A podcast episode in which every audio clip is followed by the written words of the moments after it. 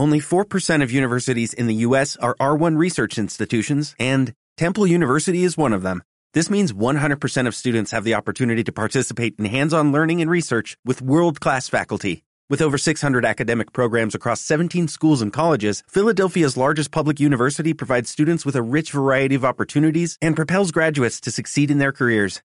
Temple University. Schedule a campus tour today at admissions.temple.edu/visit. Todas y a todos. Es decir, eh, bueno, lo primero de todo queríamos agradecer a Traficantes de Sueños el habernos cedido este espacio y, y tener el equipo de sonido listo.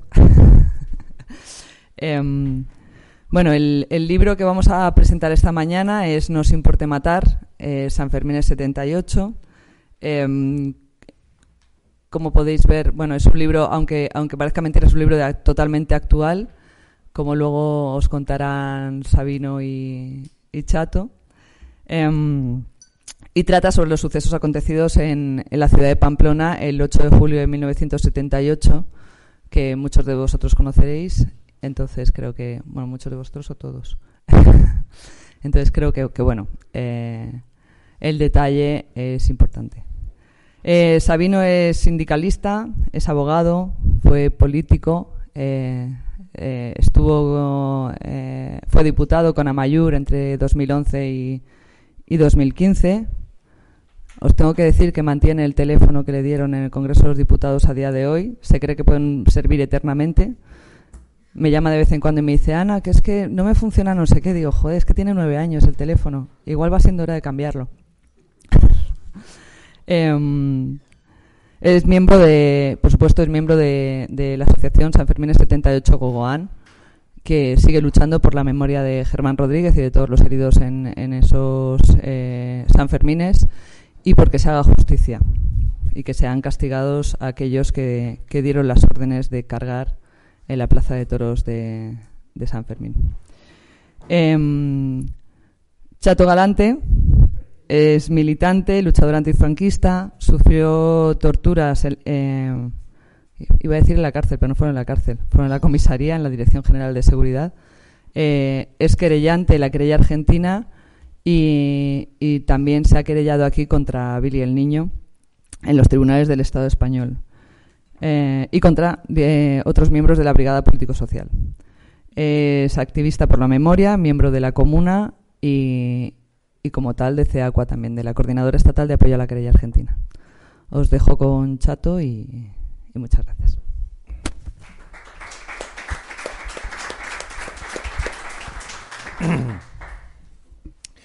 Buenos días a, a, todos y a todos y, y, empezar por agradeceros vuestra presencia en este acto y también por eh, unirme al agradecimiento que mm, eh, hacía Ana a Traficantes de Sueños que siempre abre sus puertas a este tipo de, de, eventos. Es un poco el sitio donde periódicamente nos volvemos a ver la gente que está planteando todo tipo de problemas que esta sociedad parece que no es capaz de echar adelante. ¿no?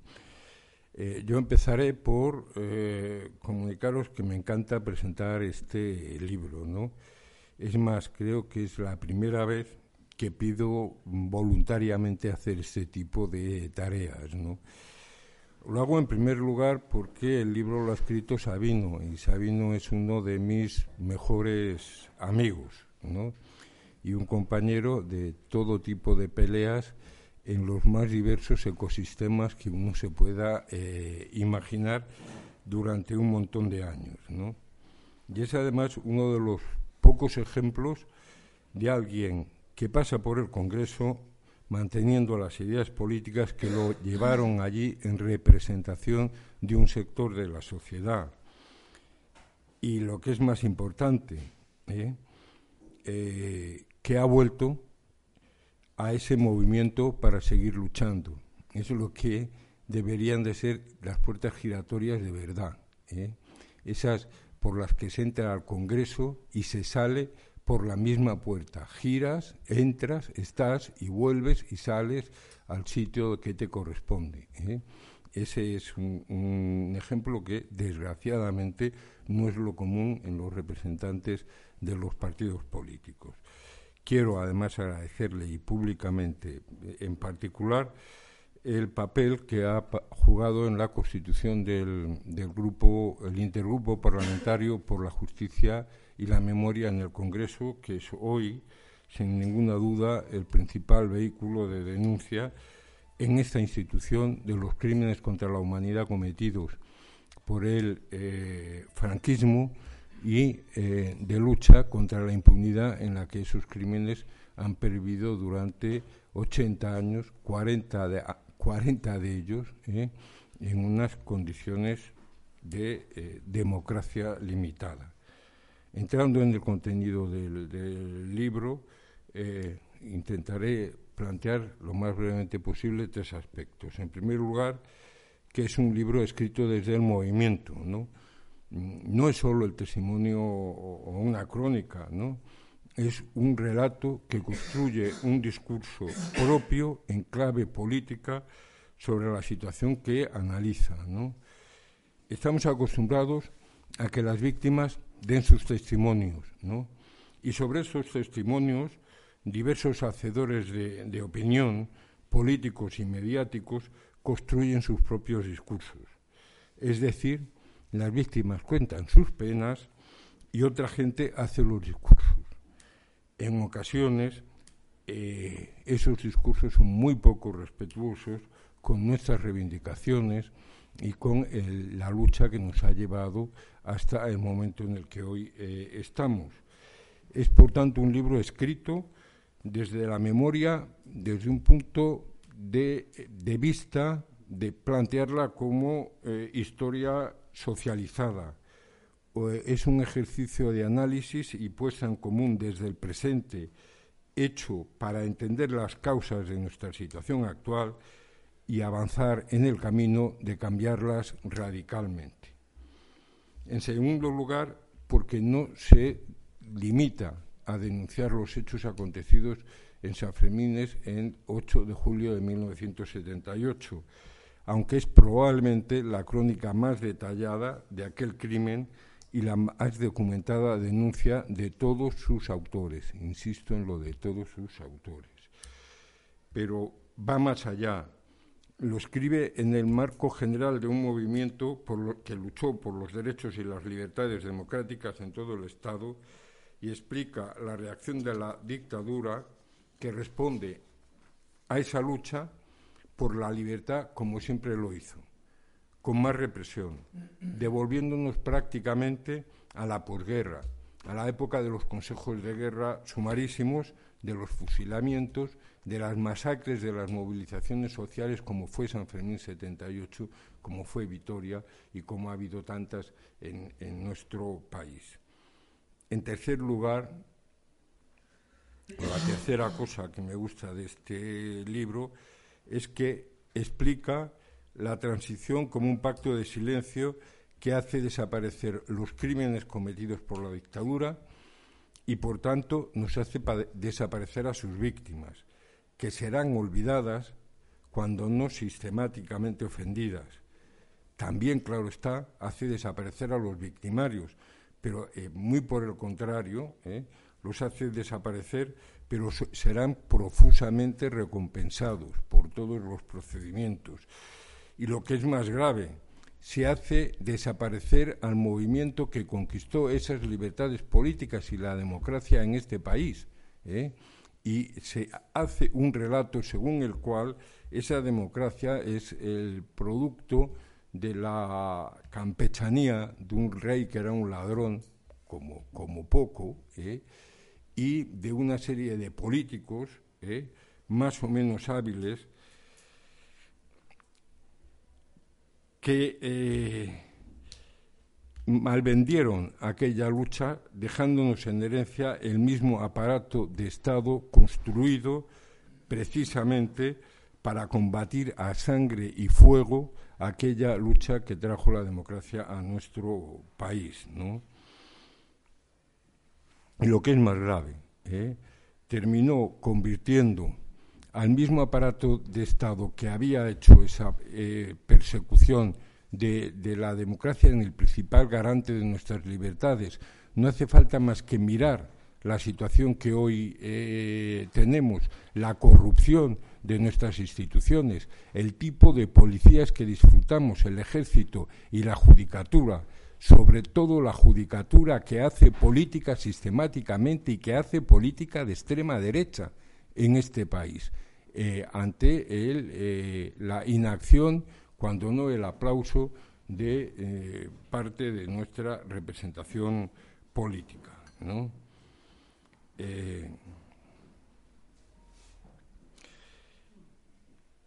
eso, esa es la idea que la conclusión del libro en este terreno. Estamos en una democracia limitada que no levanta su vuelo porque eh, tiene el ala cargada de plomo franquista. ¿eh? Un franquismo que se ha decidido hoy a salir del armario y que tiene una representación eh, social importante, lo, que, lo cual es una demostración como siempre, de que los pueblos que no conocen su historia están condenados a repetirla. Y basta ver cómo es muy diversa la representación de esa eh, eh, extrema derecha en el mapa político en nuestro país. Y no solamente en Vox. ¿eh? sigue habiendo sectores dentro del PP y dentro de otras fuerzas políticas en el Estado español. No quiero acabar mi, comentario sin contaros la experiencia de nuestra relación con el movimiento San Fermín 78 Gogoan. Y he de confesar que lo hago desde la envidia. no, de, no desde la envidia sana, desde la envidia cochina, ¿no? de la envidia cochina porque eh, ahí se ha levantado un movimiento que de verdad ha logrado lo que nosotros no hemos sido capaces de hacer. ¿eh? Un movimiento que va mucho más allá de las víctimas, sus allegados y los sectores sociales eh, más próximos, ¿no? Que tiene en la coordinadora de Peñas una garantía de una relación directa y potentísima con una juventud que conoce su historia y se reconoce en ella y está dispuesta a pelear porque, por imponer ese relato sobre lo que pasó en Pamplona el 7 de julio de 1978. ¿eh? Y eso lo hemos visto nosotros con nuestros propios ojos cuando montamos aquel mm, viaje en el 40 aniversario de ese acontecimiento, hemos visto miles y miles de personas en la plaza del Ayuntamiento de Pamplona. Nos ha sobrecogido la marcha de las peñas ¿eh? a la estela de Germán, los discursos allí pronunciados y la conciencia de ese pueblo de la necesidad de hacer justicia sobre aquel crimen y sobre los crímenes de la dictadura eh, franquista. Nosotros no hemos sido capaces de hacer algo así y hemos tenido motivos de sobra para hacerlos. Baste recordar los fusilamientos del 27 de septiembre de 1975 o la Semana Negra de Madrid con las muertes de, de Arturo y de Mariluz y de los abogados de Atocha o de Yolanda o de Agustín Rueda ¿eh? o de tantos y tantos que antes y después dejaron su vida peleando por, por las libertades que hoy nos escamotean. Eh, San Fermín 78 ha logrado ese paso, ha dado ese paso que nosotros no, no, hemos hecho a partir de la unidad de la unidad del movimiento memorialista, cosa que aquí no hemos logrado hacer, y sobre todo de la inclusión ¿eh? en su movilización de distintos sectores y, movimientos eh, sociales. Y lo ha hecho desde la única forma que se construye un movimiento, que es moviéndose. ¿eh?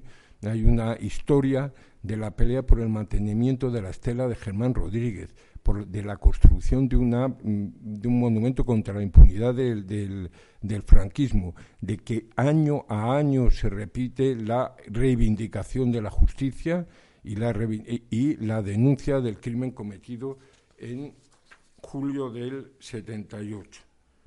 Por último, quisiera convocaros, visto que hablamos de movilización, a dos cuestiones que nos pueden permitir avanzar en la construcción de ese movimiento, de aprobar esa asignatura que tenemos pendiente. A mediados de febrero vamos a traer a Fabián Salvioli, el relator de Verdad, Justicia, Reparación y Garantías de No Repetición de Naciones Unidas. ¿no? Queremos que él vuelva a recordarle a eh, nuestro nuevo gobierno y nuestra vieja judicatura que sobra derecho para acabar con la impunidad del franquismo, que sobra derecho nacional e internacional para hacerlo, que lo que ha faltado, ¿eh? y esperemos que no falte, es voluntad política para hacerlo y lo traemos a que se lo repita como se lo repitió después de que se negaran a modificar la ley de amnistía en el año 2018. Y unos días después, en marzo, el 20 de marzo, viene la jueza Servini y viene a tomar declaración a Martín Villa. ¿eh? Eso sí es juzgar el franquismo, ¿eh? es juzgar a uno de los responsables, quizá probablemente el responsable directo mayor de la represión durante la transición y de la creación de las bandas parapoliciales que dejaron centenares de víctimas en este, este país. ¿no? Esta, como explica este libro de, Sabino, es una tarea del conjunto de la sociedad y será un movimiento social amplio el que la pueda hacer. Y si no lo hace ese movimiento, no se hará, porque está demostrado que ni nuestras instituciones ni nuestra representación política tiene la suficiente determinación para llevarla a cabo si no es empujada por un movimiento del tipo de ese San Fermín 78 Gogoan que con tanta envidia miramos. Muchas gracias.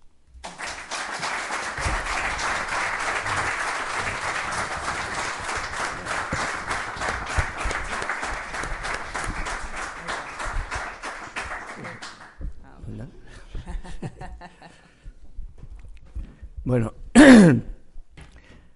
gracias a todas y a todos por haber venido, a Trafi, a Ana, eh, que anfitriona y presentadora, encargada de mi móvil, entre otras cosas, y sobre todo al chatillo, ¿no? Al chato. Ya le había dicho que por la presentación tenía caña y, una tapa apagadas, pero esto es como para invitarlo a la comida de cuatro platos, ¿no? O sea, la cosa, lo pienso contar en Iruña además, para que para que se sepa. Eh, una cosa que tenía pensada decir al final, pero digo al principio, por si acaso. ¿eh? Se suele decir al final, además. Eh, el libro, además, como cuando éramos pequeños y pequeñas, ¿os acordáis que nos hacían ir a siete meses seguidas para ganar indulgencias? Bueno, pues la compra de este libro también tiene indulgencias. Es decir, una parte del mismo, los derechos de autor van eh, destinados a financiar la campaña de San Fermín, digo, de, eh, contra Martín Villa y por juicio a Martín Villa. O sea que se anima de, una forma eh, muy calurosa a la gente que lo compre. Hará una buena obra y ganará indulgencias. Y bueno, pues lo primero es, alguna gente estuvo, de la aquí presente estuvo en San Fermín en aquellos en aquellos días. ¿Eh? los demás, eh, las demás, pues igual tenéis eh, una referencia así un poco general de lo que pasó, pero bueno, contarlo yo creo que es importante, siquiera brevemente, ¿no? Estamos en las fiestas de San Fermines, ¿no? la fiesta de Navarra, ¿no? De Pamplona por excelencia, y en aquellos tiempos además yo creo que era la, la fiesta más simbólica de toda Euskal Herria, ¿no? Mucha gente además venía de fuera. Estamos en el fin de semana, el sábado, o sea, es el día de todos los Sanfermines en que hay muchísima más gente. Y estamos en un espacio pequeño, que es el casco viejo, y parte del ensanche. Ahí se acumulan decenas, decenas, decenas, decenas de miles de personas. En la Plaza de Toros hay 20.000 personas. ¿eh? Eh, inusualmente, en la parte trasera de la Plaza de Toros, Toros hay eh, un número de furgonas policiales que triplica lo habitual. ¿no? y empieza la corrida. Al final de la misma, eh, unas docenas de jóvenes, dos, tres docenas de jóvenes, bajan al ruedo con una pancarta pidiendo amnistía y unos enfermines impresos. Eso tenía que ver con algunos jóvenes de Peñas que estaban en la cárcel en aquel momento, eh, bueno, por la comisión de, un delito, de un supuesto delito. dan una vuelta por el, por el ruedo y al pasar por una parte del tendido de sombra, ¿no? se les arroja, se les grita en contra y se les arroja distintas botellas. Unos chavales suben arriba a decirle a quien las había tirado que unas cosas, unas cuantas cosas, y de paso a darle un par de hostias. Se, se organiza ahí una pequeña pelea y cuando está terminando, no fue ninguna cosa del otro mundo, irrumpen eh, por el callejón eh, unas cuantas docenas, decenas eh, de policías ya desde los primeros momentos disparando con los peloteros y golpeando a todos los cientos de personas que ya están en el redondel. En la plaza, repito, tiene una capacidad de 20.000 personas y todavía todas esas gentes están allí. Desde los tendidos se arroja contra esa policía con toda la razón los restos de las meriendas, cientos y cientos de almohadillas y también botellas y allí ya se lía, se lía parda. ¿no? Lo que ha sido una agresión inicial de porrazos y pelotazos eh, es eh, botes de humo, botes de gas, indiscriminados contra el tendido, en el ruedo, y disparos de fuego real. Allí en la Plaza de Toros ya se contabilizan las siete primeras personas heridas de bala, algunas en el ruedo y otros en los tendidos. La versión oficial dirá luego que siempre se disparó al aire. Y cuando se sale de la plaza, pues esto se multiplica. O sea, esta tremenda agresión todavía se vuelve más fuerte. O sea, es la caza a la persona, a cualquier persona eh, que sea joven sobre todo, eh, que vista uniformes de peña con más razón, es eh, perseguida a pelotazos y, a tiros. Según la versión oficial de la propia policía, el informe de Martín Villa, elaborado por las más altas instancias policiales, en tan solo un periodo de unas seis horas, para que os hagáis una idea, en ese espacio eh, físico tan pequeño y eh, con esa eh, condensación, densidad humana tan altísima, son disparadas, según la policía, repito, más de 4.000 pelotas de goma, 1.000 botes lacrimógenos, 1.000 botes de humo y 156 disparos de fuego real. La realidad es mucho mayor, sobre todo en este último capítulo, porque en el sitio donde asesinaron a Germán se localizaron otra cosa serían los que se perdieron por allí. Se localizaron más de 30 impactos de bala, la mayor parte de ellos eh, a una altura entre los 0,90 eh, metros y los 2,30 metros. Es decir, efectivamente se disparó indiscriminadamente y a matar. ¿no? Eso es lo que hizo eh, la policía, no solo en ese sitio, sino en más, en más sitios. Los resultados finales de ese día, contabilizados así en frías cifras, pues una persona muerta, 11 heridas de bala, más de 300 personas atendidas en los centros hospitalarios y otros cientos más que los atendieron o se atendieron a sí mismos eh, de esas maneras.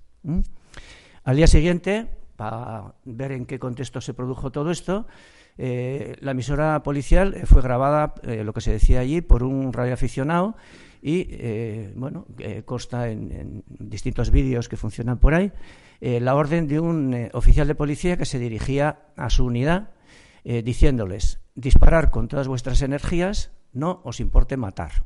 Es decir, esto es lo que se transmitía eh, por la emisora policial el día 9.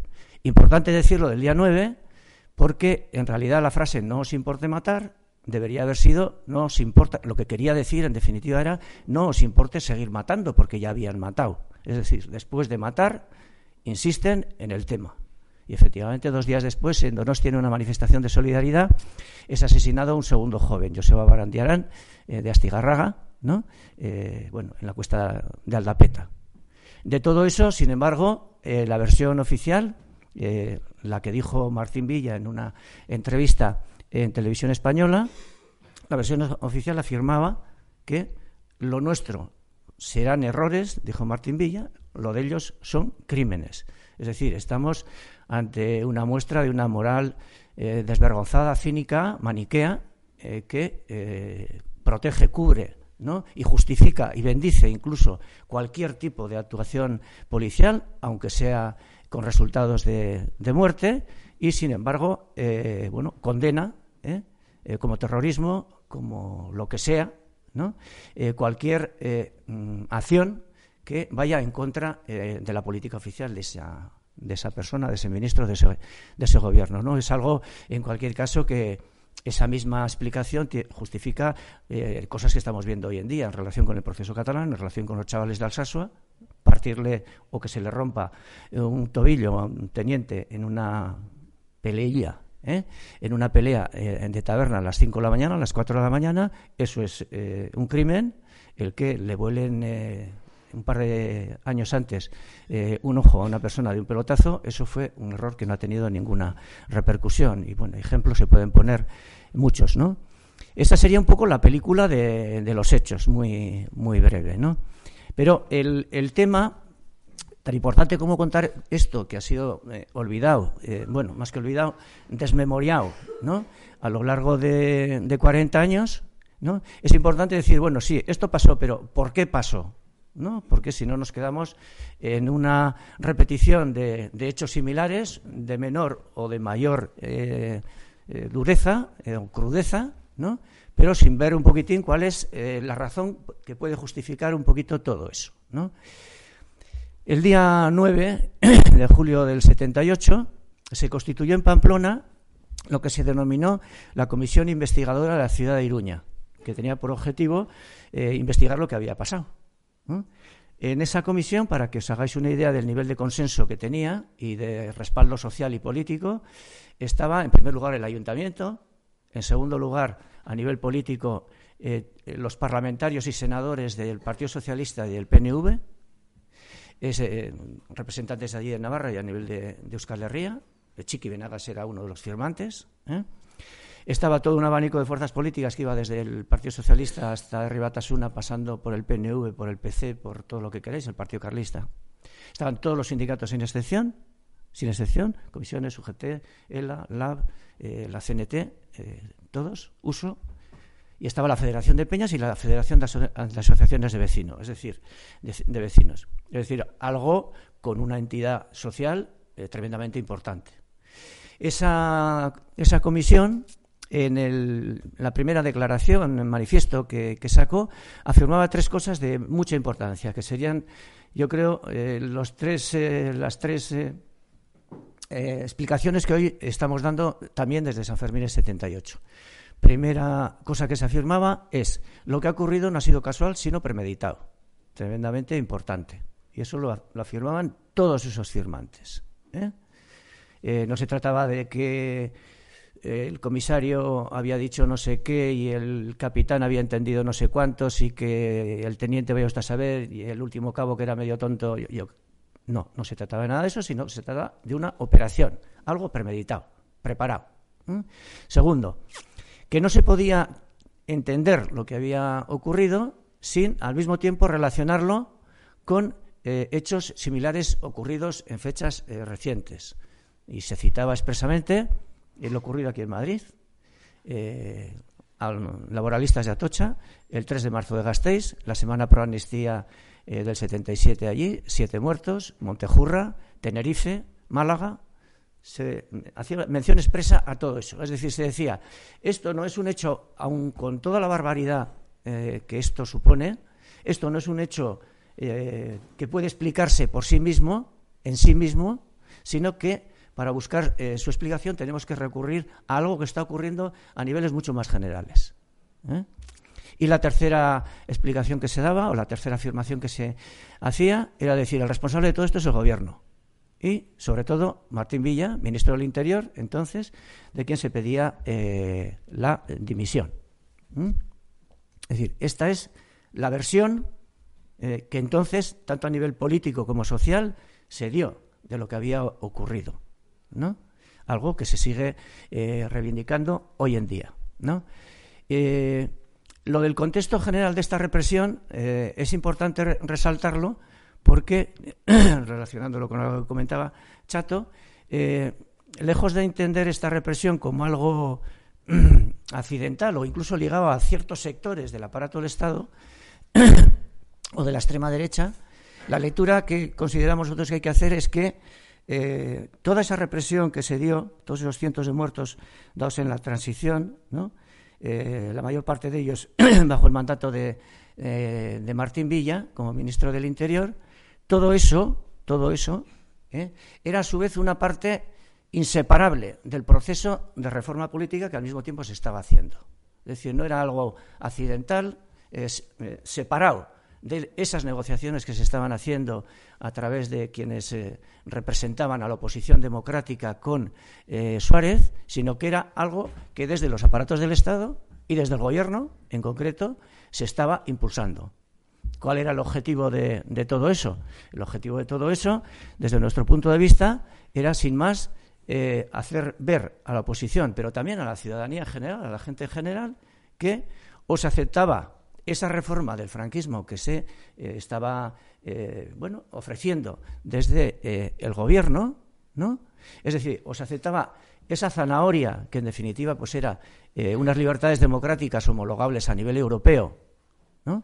O se aceptaba eso, pero renunciando a lo que en ese momento se estaba planteando en las calles y por parte de la oposición, república, derecho a autodeterminación, depuración de los cuerpos represivos, meter mano a toda la banca que había apoyado a Franco, etcétera, etcétera, o de lo contrario, habría más victorias, habría más Montejurras, habría más Gasteiz, habría más Semanas Negras Sanfermineras, habría más atentados contra las movilizaciones eh, que se hicieron en el Día de Andalucía o en el Día del País Valencia, habría más de todo eso. Es decir, o se acepta esto o si no, hay más de esto. ¿no? Eh, esto tampoco era gratuito, algo general, que, en, todos los sitios pudiera tener la misma expresión. Allí en Navarra tenía una explicación eh, más concreta.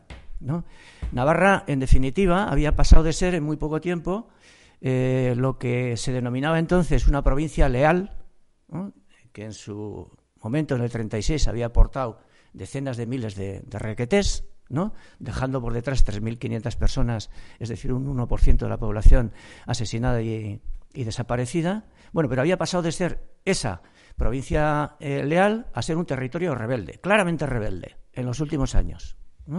Eh, en los años 70 eh, bueno, pues tuvimos, hubo en Navarra tres huelgas generales de carácter laboral político, la huelga general motor ibérica, la huelga general de potasas, etcétera, etcétera, con unos planteamientos de movilización y de reivindicación muy, muy, podríamos decir, muy, muy, bueno, muy directos y muy extendidos en toda Navarra, que le fueron comiendo el terreno ideológico, político, a ese régimen contra el que se manifestaban, expresaban, ¿no?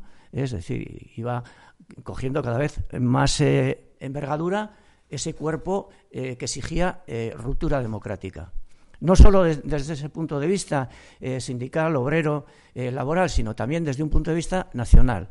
Para que os hagáis una idea, en el, en el de ese mismo año, del 78, en Navarra, se hacen las cuatro capitales. en Navarra salen a la calle 35.000 personas en la manifestación eh, la población de Navarra entonces era unas 500.000 personas.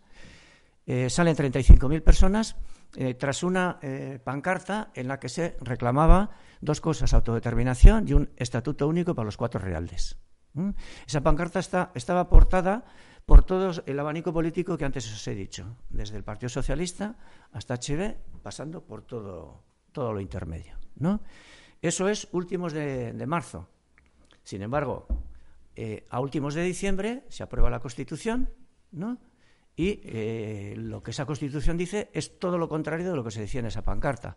Esa Constitución habla de eh, unidad indisoluble, indisoluble e indivisible de la patria, soberanía única española y el ejército como garantía de lo anterior. Es decir, en un espacio de tiempo de nueve meses ha variado por completo el, eh, la exigencia eh, reivindicativa o lo que eh, han firmado unos cuantos partidos. Y en medio, justo en medio, se sitúan los enfermeros del 78. Es decir, nosotros la lectura que hacemos no es ninguna lectura maquiavélica, pero es una lectura en la que se dice estos hechos encajan con lo que ha ocurrido realmente.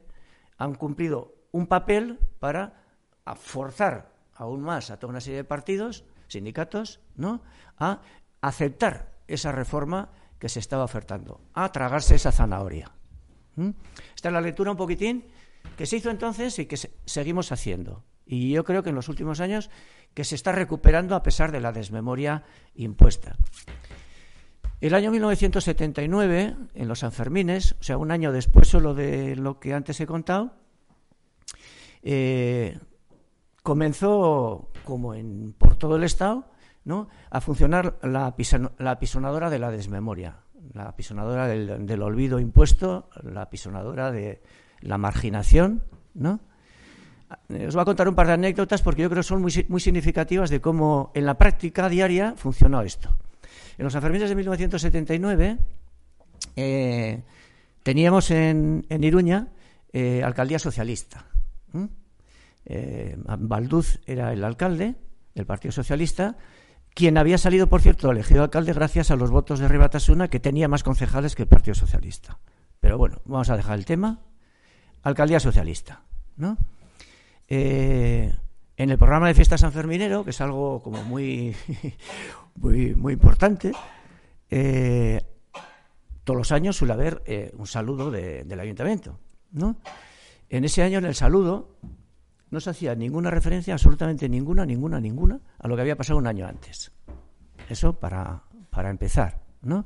A lo más, en ese saludo se llamaba a la gente a olvidar viejos rencores, ¿Qué era eso? Pues vaya usted a saber qué era, ¿no?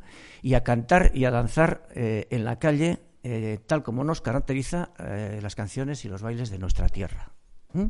Es decir, San Fermín, San Fermín, San Fermín, y a, a lo del 78 que le den. No solo eso, un pintor navarro bastante eh, bueno eh, hizo un póster muy bonito en la que aparecía pintado San Fermín y eh, tenía un ojo con, un dos esparadrapos cruzados y una gasa enorme, tapándole todo un ojo. En una mano tenía una pelota de goma y en la otra un bote de, de humo. ¿no? El pintor ¿no? y su, su, cuadrilla, su peña, lo que pretendían era eh, recuperar lo que había pasado hace un año, efectivamente, lo que no hizo el programa de fiestas. ¿no? Salió a la calle a vender ese póster, también pasa casi unas pesetillas, y eh, pues duró en la calle media hora. Eh, vino la policía municipal, municipal, le requisó todo el material que tenía y los llevaron a él y a su amigo al ayuntamiento, a los calabozos municipales. Al de poco lo soltaron.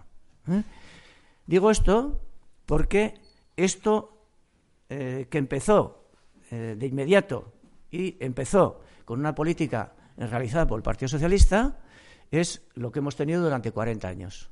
Es decir, olvido, eh, represión, desmemoria, tergiversación de todo lo que ha ocurrido. ¿no? Y frente a esto, pues algo de lo que comentaba Chato, ¿no?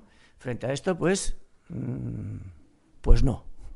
Cabezonería navarra, o como se le quiera llamar, ¿no? Pues no. Eh, vamos a estar en la calle, todos los Sanfermines va a estar eso presente, no solo en Sanfermines, sino también a lo resto del año, a lo largo del resto del año vamos a estar haciendo actividades de todo tipo, porque aquella verdad que vivió Iruña, que vivió Navarra en aquellas fechas, no puede ser, no puede ser sepultada, no puede ser enterrada, ¿no? Y esa ha sido pues la historia un poquitín en el libro eh, centramos un poco eso en, relación con la historia de la estela de Germán, que es una estela eh, que está en el sitio donde lo asesinaron, ¿no? Eh, nada más asesinarlo, eh, al de poco eh, pusimos una estela de piedra. Duró poquito, la rompieron a mazazos. Y entonces dijimos, bueno, pues si, si la de piedra la han roto a mazazos, la siguiente de bronce. ¿no? Y bronce, bien, bronce. Pusieron un, un explosivo y lo, la volaron. ¿no? Y dijimos, bueno, pues la siguiente, si antes, la anterior tenía un centímetro de grosor, esta dos. ¿no? Y la volvimos a poner. Y volvieron a poner explosivos. Y no reventó y ahí aguanta. Y es la que hoy en día está ahí, ¿no? Y como en ocasión del 40 aniversario, pues dijimos, hace falta, recuperando la, eh, bueno, lo que comentaba el chato, hace falta que la imagen de aquellos sanfermines de lo que, de lo que ocurrió tenga eh, una expresión diferente. También, no centrarla en torno a Germán Rodríguez. Germán Rodríguez podía haber sido cualquier persona de las que andaba por la calle en aquel momento, sino en la agresión que padeció Iruña, ¿no? Y entonces, eh, por cuestación popular, pues pusimos una escultura de dos metros y medio de alta, tres toneladas de peso, eh, asentada sobre un pedrusco de otras tres o cuatro toneladas, y ahí está. Que no queréis taza, taza y media. ¿no? Y todo eso con la aprobación del Ayuntamiento de, de Iruña. ¿no? Entonces, esa ha sido un poco, eh, bueno, eh, en definitiva, eh, la historia de una, de una pelea, una pelea entre quienes pretendían que aquello se enterrara y quienes, sobre la base social de las peñas, de toda la gente que vio aquello, quienes querían decir, no, no, de esto no se puede pasar. ¿no?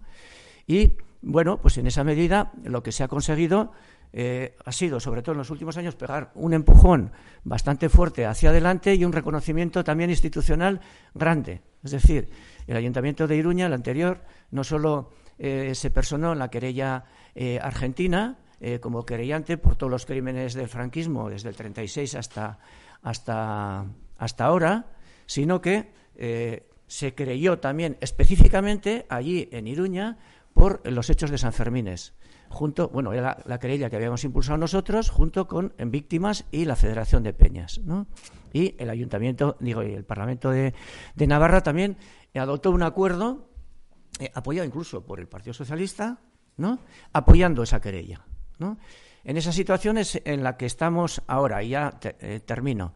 Eh, lo mismo que en un principio decía que no se podía entender lo que había ocurrido en los Sanfermines del 78, sin ponerlo en, relación con todo lo que estaba ocurriendo en aquel momento a nivel estatal, hoy en día también entendemos en nuestro grupo, y yo creo que cada vez lo entiende más la gente allí también, que la reivindicación de verdad, justicia y reparación eh, por el crimen de los Sanfermines de 1978 no puede hacerse eh, sin relacionarla, a su vez, con toda la movida eh, de memoria histórica existente a nivel estatal, porque como decía antes, la represión que acompañó a la reforma no, fue, no fueron represiones casuales, eh, de un policía que se vuelve loco en no sé dónde, de, en, en, Gasteiz, no sé cuántos, en Montejurra, la extrema derecha y todas estas cosas. No, no, no es nada de eso, sino es algo que acompañó y que estaba ligado, eh, pero intrínsecamente, a la propia reforma franquista. ¿no?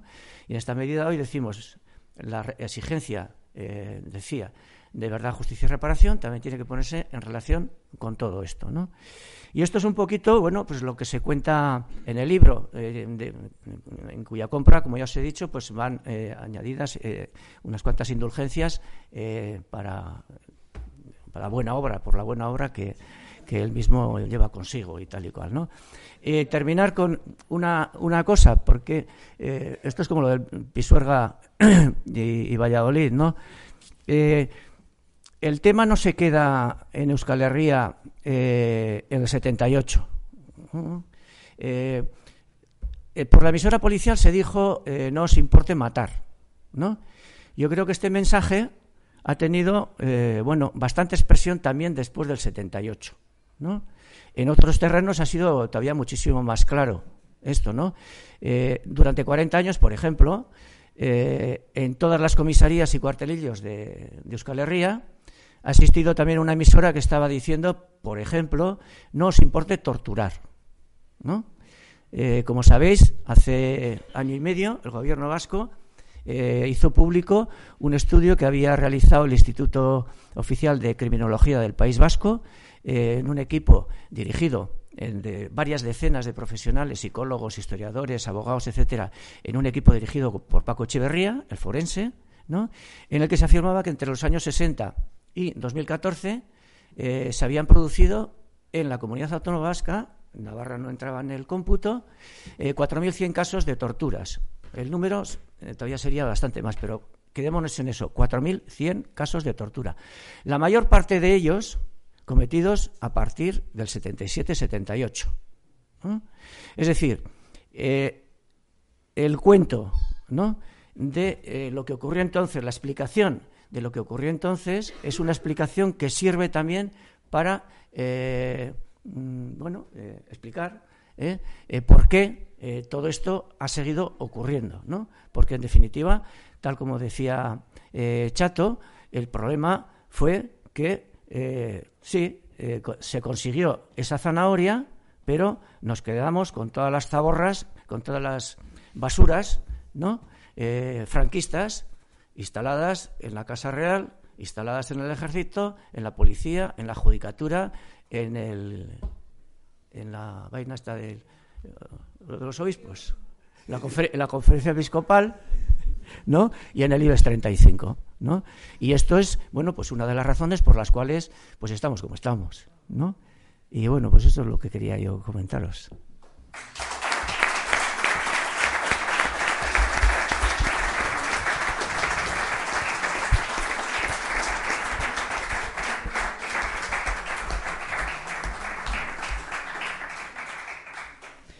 Muchas gracias. Ahora, si alguien quiere hacer preguntas, comentarios o, cualquier cosa, que me lo diga. Que levante la mano. Ánimo.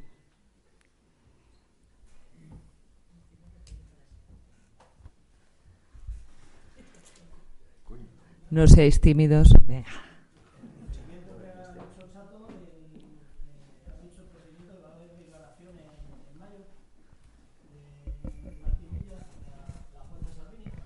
En marzo.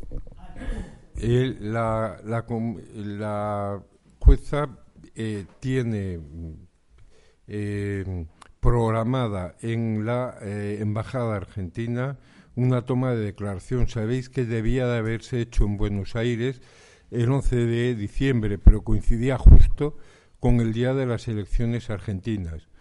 Y la jueza Servini es la jueza electoral, en teoría no podía hacer eh, ese asunto. Entonces lo trasladó a este a, a, marzo, ¿no? En el interregno, claro, como cambió el gobierno, Martín Villa se pensó que no era lo mismo ir a Argentina gobernando Macri que ir a Argentina gobernando el peronismo y decidió que se había puesto malo y que no y que no salía de este país y la jueza decidió que ella venía y tomaba declaración en el eh, en la embajada argentina. Le han recomendado de, todas las formas posibles y todo tipo de gente que no, que no aparezca Martín Villa, pero en principio su abogado ha eh, confirmado que asistirán a esa, a esa toma de declaración, ¿no? Y la jueza ha solicitado entre, creo que es el, eh, un, un, par de días antes, como 10 días, o 12 porque quiere tomar también declaraciones aquí, sobre todo a gente relacionada con el caso de Vitoria 3 de marzo y también con algunos relacionados con los Sanfermines, ¿no? esa, esa, ese, esa es la oportunidad de dar un, un avance importante. Para nosotros es eh, ahí debemos intentar mm, poner en positivo todos los avances que hemos dado pues a través del documental, del trabajo hecho en institutos, etcétera, etcétera. Ahí es donde queremos montar una gran concentración, probablemente en la sala, eh, en la plaza de las Salesas, para llevar adelante esa, mm, para presionar en la y construir, ayudar a construir ese movimiento capaz de eh, acabar con la impunidad de franquismo. Ya me enrollé otra vez mucho.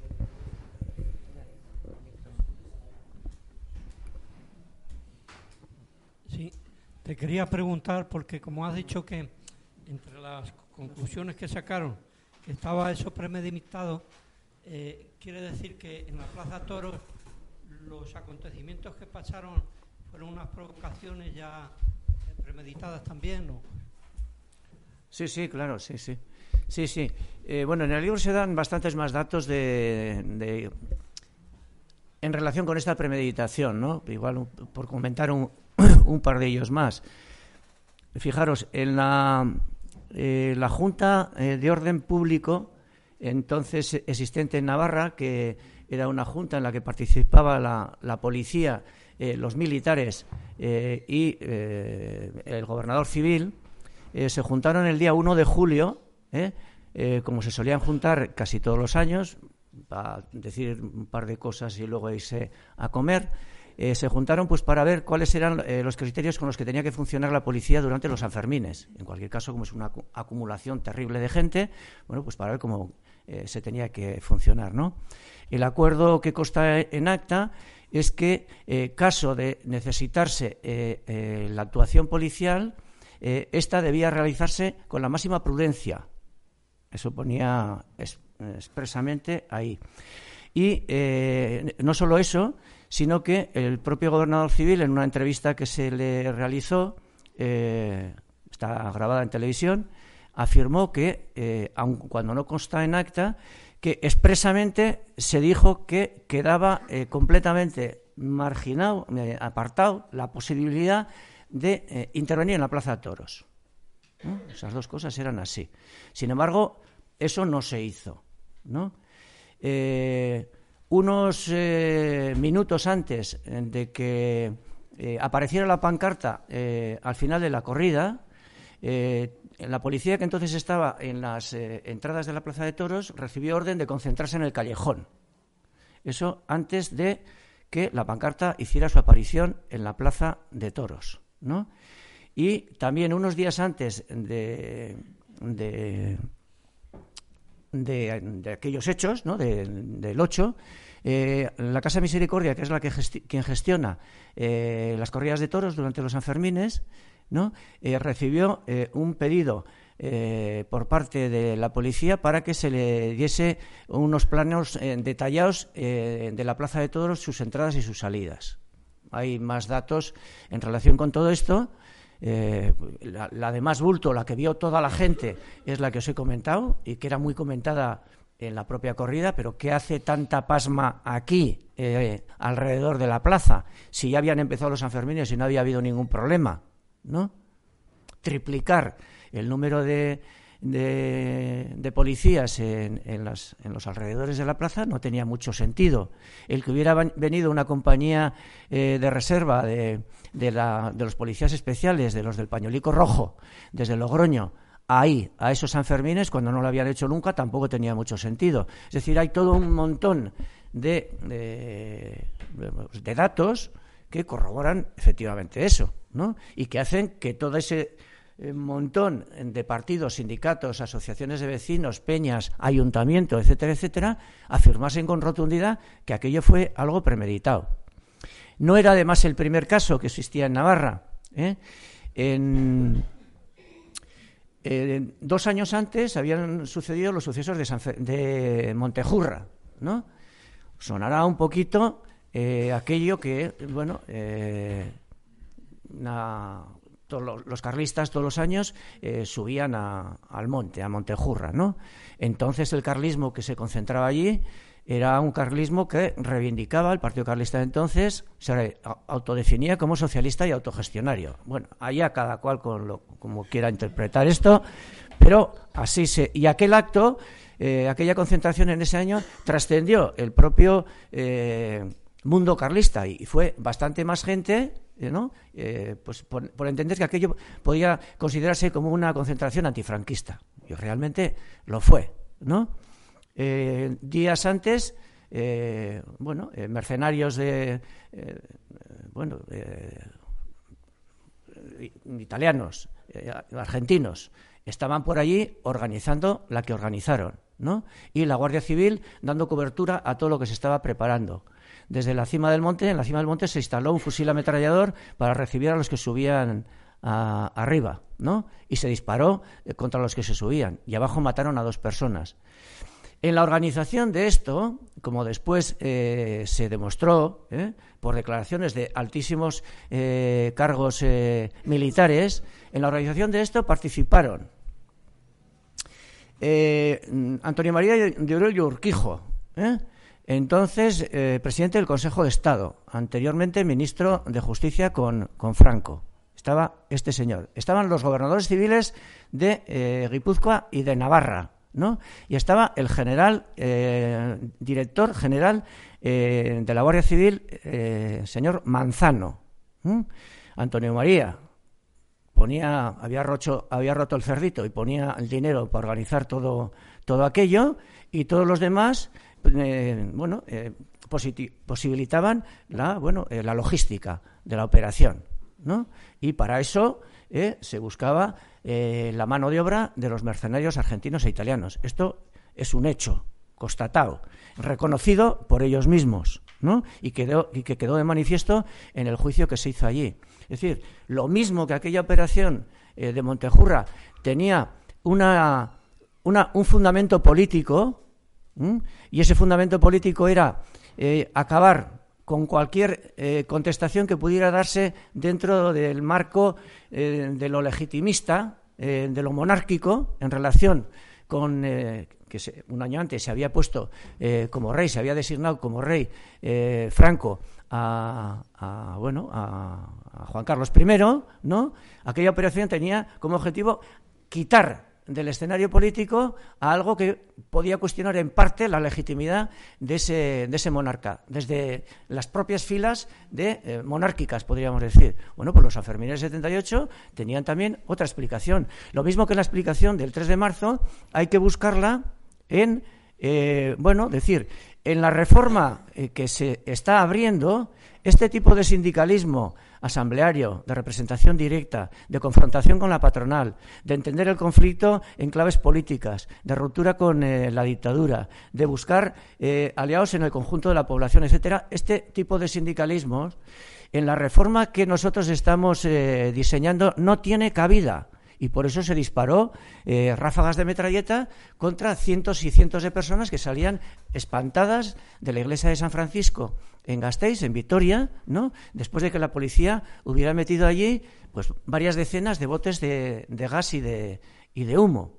Es decir, eh, igual estoy simplificando excesivamente, pero decir, eh, Gasteiz, eh, operación dirigida a domesticar las exigencias del movimiento obrero. Montejurra, operación dirigida a acabar con un tipo de contestación concreta a la designación Juan Carlista por Franco. Eh, San Fermín en 78, acabar eh, con esa eh, Navarra rebelde y que a su vez afirmaba una vía institucional diferente a la que el régimen estaba dispuesto a tragar. Y esa es la, interpretación que nosotros hacemos. Digo, es excesivamente simplista esto que acabo de comentar, pero sí que encaja dentro de lo que fue el, marco represivo en el que se desenvolvió la, transición. ¿Mm?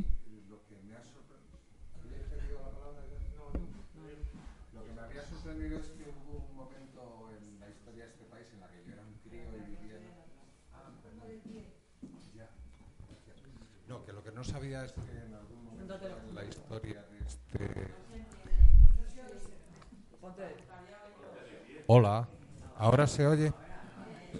Vale, que yo que era un chaval entonces no sabía que en algún momento de la historia de este país hubo una pancarta en la que estaba el PSOE junto al resto de movimientos reivindicando que en este país hubiera una república y esta serie de cosas. O sea, es la primera vez que lo oigo, siento tener tan poca cultura Mm, o tan poca memoria democrática o yo qué sé, Es así. Y me ha, me ha sorprendido y, claro, que contra esa violencia no hubo capacidad de, reaccionar y, mantener aquello, o sea, pudieron con ellos o, ¿Sabes? O sea, es que me, quedo un poco como diciendo, joder, en un momento clave de la historia no hay se, desune todo ese movimiento. ¿Realmente el PSOE estaba por una república en ese momento? Tachán, tachán.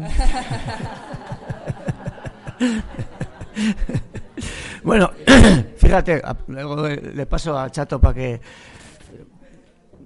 conteste, no, no, conteste con eh, realidades más cercanas aquí a, las que pudisteis vivir en Madrid, ¿no? Sí, sí. Fíjate, en aquel momento, por ejemplo, eh, incluso cuando salió elegido eh, Julián Balduz como alcalde de, Pamplona, en el 79, las primeras elecciones eh, municipales democráticas, lo hizo bajo las listas del Partido Socialista de Euskadi. El Partido Socialista de Navarra no existía. Estamos hablando del 79. Y hasta el 82, en todas las elecciones, quien se presentaba en Navarra era el Partido Socialista de Euskadi. Lo mismo que hasta el 82 también, lo que existía en Navarra era la UGT de Euskadi y lo que existía en Navarra eran las comisiones obreras de Euskadi, ¿no? Y eh, comisiones obreras de Navarra era una agrupación, ¿eh? lo mismo que UGT y lo mismo que Partido Socialista. Eh, esto lo cuentas por ahí y efectivamente la gente alucina, ¿no? Porque es tal el nivel de desmemoria, ¿no? Que nos han metido a nivel político, a nivel educativo, a nivel de, de comunicación, de, de, medios, ¿no? Que nos han bebido que, eh, bueno, pues que... Bueno, diferente yo creo que era... Eh, yo pienso, y en el libro también se dice, ¿no? Eh, que no hubo una no hubo una transición, una sola transición, sino que hubo distintas transiciones, bastantes transiciones, ¿no? Y expresiones diferentes, ¿no? Eh, allí en Euskal Herria fue el único sitio del Estado en el que la Constitución no fue, no, fue ratificada, es decir, la, abstención fue superior a la participación y dentro de la participación el porcentaje de votos negativos triplicó el existente a nivel estatal. Es decir, cada transición fue distinta, la represión también fue distinta, los elementos que eh, los actores políticos, sindicales y sociales que existieron en cada sitio, pues eran distintos, ¿no? Entonces, eh, no es que en un sitio se estuviera más alto, más bajo, más a la izquierda, más a la derecha, ¿no? Sino que es que los sujetos, bueno, eh, eran diferentes y en esa medida las expresiones fueron diferentes. También por hacer una lectura eh, plana de lo que fue la transición, lo mismo que hacer una lectura plana de lo que es hoy la situación política en el Estado español, pues no, no, no, no, tiene mucho fundamento, ¿no? Pero del, del soya sí que te habla, chato. Sí, es un, es un tema apasionante. Eh, hay que, recordar que el, que el PSOE en, aquella época, en, eh, previa a la transición y en la inmediata eh, transición de la que es un, agente fundamental, intenta aparecer como, como una organización situada a la izquierda del mismo PC y lo hace sobre la reivindicación de la cuestión nacional, que manda narices, que son esas eh, eh, cosas que le reprocha de vez en cuando la derecha, cada vez menos a Felipe González, porque Felipe González también se ha ido corriendo a la derecha y, va y, puede terminar en, cualquier punto del, del, mapa. ¿eh? Bien, pues él reivindicó concienzuda y reiteradamente el derecho de autodeterminación de las nacionalidades, aunque eso eh, no, me extraña que te sorprenda oírlo ahora, visto las cosas que es capaz de decir en este, en este momento, ¿no? Y lo hizo en un montón de, de, oportunidades sobre distintos temas, es la época de la OTAN, no, etcétera, etcétera, ¿no? Pero eh, a, mí no me gusta tanto hablar de eso en términos de pasado, eso es presente. ¿eh? ese, el, partido que más ha gobernado en la democracia española es el Partido Socialista Obrero Español y ha sido capaz ¿eh? de convivir con ese aparato de Estado que antes denunciábamos y ha sido capaz de convivir con algunas decenas de miles de personas en, fosas comunes que eran militantes de ese partido y que por su esfuerzo y por aquel sacrificio llevaron a ese partido al poder. Y en cuanto llegó al poder se olvidó de ellas, las dejó en sus cunetas y durante 42 años no han movido un dedo por sacarlas de allí. Esa es una responsabilidad histórica que tiene el, el, el PSOE exactamente igual que la responsabilidad de haber sido un colaborador imprescindible para el mantenimiento de la impunidad de los crímenes contra la humanidad cometidos por el franquismo. Ese es el tipo de Partido Socialista que hoy eh, representa su viejísima dirección y con el que no es capaz de romper su nueva dirección, eh, en la medida que tenga de nueva. Pero, ¿por qué lo digo? porque con eh, Pedro Sánchez de secretario general del partido, en el 2018, ese partido volvió a votar en contra de la modificación de la ley de amnistía y lo hizo con exactamente los mismos criterios con los que hizo el pacto de la transición, ese pacto de olvido y perdón que explica la situación que hoy tenemos. Y no hace nada. ¿eh? y son exactamente la misma gente y es exactamente la misma dirección. Por eso a ese partido habrá que llevarle, habrá que llevarle de la nariz a hacer algo distinto a lo que ha venido haciendo. Y eso no lo vamos a conseguir nada más que levantando un movimiento que no pueda resistir, ¿eh? que no pueda resistir. Eso no será el, producto de un pacto, de un acuerdo, de un tal. Eso será el producto de que no tengan más remedio que dar ese paso. Y a eso es a los que jugamos, por hablar claramente, a acorralarlos. Eh, Perdona un momentito, Jesús. Jesús. Queda, perdona, queda la última palabra y luego dejamos un poquito de tiempo, porque seguro que algunos queréis que, que Sabino os firme el libro con todo su cariño. Eh, aunque supongo que Sabino lo cuenta en el libro, como todavía no he tenido la ocasión de leerlo, eh, le pregunto, eh, ¿cuál fue la trayectoria posterior? No, no funciona, no está Eh, ¿Cuál fue la trayectoria posterior de los mandos policiales implicados en la operación? Y también, hoy que recordamos también a Yolanda González, eh, si en, todo este proceso hubo implicación de bandas fascistas en, en relación con todos estos episodios allí en, Navarra. Bueno, eh, de algunos hemos seguido un poco la, la trayectoria, de otros no. O sea, eh, la querella, por ejemplo, que interpusimos en San Fermín 78, eh, creo que tenía seis, nueve, pe- nue- nueve personas con nombres y apellidos. Esas nueve personas eran el gobernador civil, el comisario de policía, el comandante jefe de la policía y después eh, seis, eh, dos capitanes y cuatro tenientes. ¿eh? Eso lo me voy a referir a- un poco a los, a los, a los primeros, ¿no?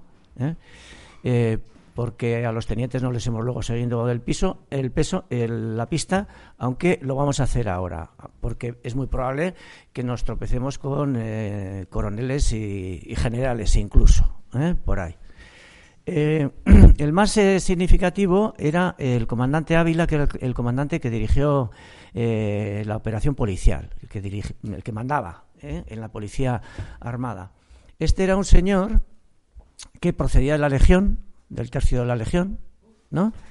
Eh, había cesado voluntariamente en la Legión para ingresar como comisario eh, policía pidiendo el destino expreso de Pamplona y eso lo había y había llegado a Pamplona en el mes creo que era en el mes de marzo de eh, 1978 o sea reciente a los a los Sanfermines no ya él fue el responsable de algo que no se había la primera manifestación del primero de mayo que se había realizado en Pamplona legalizada fue ese año en el 78 10.000 personas estábamos en la plaza de, en la plaza de toros no en la plaza del Castillo y este cuando terminó la eh, la manifestación eh, en un bueno eh, en, en, una operación parecida eh, a, a, nivel menor que la de San Fermines bueno ca cargó contra las 10.000 personas eh, utilizando también eh, una disculpa parecida a la de los toros. Es decir que alguien eh, había tirado algún objeto contra unos que en un balcón habían sacado la bandera España. Aprovechando eso se cargó contra 10.000 personas en la plaza de... Hubo numerosos heridos y bastantes atendidos en el hospital. Llegó en marzo, en mayo estaba sacudiendo hostias a Manta, ya, allí, en Iruña. Fue la única manifestación en todo el Estado eh, que fue reprimida por la policía. Eso. Eh, ese señor, después de la operación de San Fermín el 78, pidió de nuevo la baja en la policía para volver a ingresar en el tercio de la Legión. Y al de poco eh, fue ascendido a coronel. Esa es la trayectoria de, ese, de, ese, pájaro. Es decir, como los romanos, como el aquello de llegué, vine, vine, llegó, la lió, mató y se fue. Tal cual, ¿no? El gobernador, eh, el otro día, en una presentación del libro en Valencia, el comisario de policía, Rubio, Rubio, Rubio, doblemente rubio, ¿eh? Eh, ese señor, eh, bueno, pues no teníamos nosotros mayor, mayor idea, ni tampoco habíamos escarbado a ver cómo había seguido, qué trayectoria había tenido posteriormente, ¿no? porque incluso en declaraciones que se le habían grabado, eh, sobre los sucesos de San Fermín, él pues, se eh, manifestaba ferviente mm, defensor, podía, faltaba más, eh, del proceso democrático que se estaba abriendo y de la necesidad de tener una policía democrática. Faltaría más, ¿no? Bueno, pues el otro día en, en, en Valencia eh, nos enteramos de que allí iban a presentar también una querella contra este, contra este pájaro por numerosos casos de tortura de cuando había estado allí eh, de inspector de policía. ¿Mm? Entonces, esta es la trayectoria también de este, de, este señor, ¿no? Posteriormente no recuerdo eh, bien, eh, bueno, eh, cuál ha sido su, su, trayectoria posterior, pero bueno, eh, Esto es lo, esto es lo que hay, ¿no? El gobernador civil fue un chichinabo, ¿no? Eh, completamente ligado. Eh, tuvo la desvergüenza de reconocer también en entrevista grabada en televisión española que era conocedor de las fuerzas eh, de extrema derecha que operaban en, en, Iruña y de las convivencias que tenían la extrema derecha con la policía y al, mismo tiempo reconocer que no se había practicado ningún tipo de investigación ni actuación en relación con, con ello. Sin embargo, la extrema derecha también estuvo en aquellos eh, semanas, meses, desarrollando fuertes actividades allí en Navarra y en, y en Iruña en particular. Estos eran los tres personajes principales. Bueno, el, principal de todos era Martín Villa. ¿eh? Quitarse la chapela, ¿no? Y otra cosa habías dicho, pero ya no, no, sé. Ah, lo de, lo de Yolanda. Ya, ya. Ah. Bueno, pues muchas gracias a todos y a todas por venir y, aquí tenéis a Sabino para que os firme un, libro. Hola, buenos días, mi pana. Buenos días, bienvenido a Sherwin Williams. ¡Ey! ¿Qué onda, compadre? ¿Qué onda? Ya tengo lista la pintura que ordenaste en el ProPlus app. Con más de 6.000 representantes en nuestras tiendas listos para atenderte en tu idioma y beneficios para contratistas que encontrarás en aliadopro.com. En Sherwin Williams somos el aliado del PRO.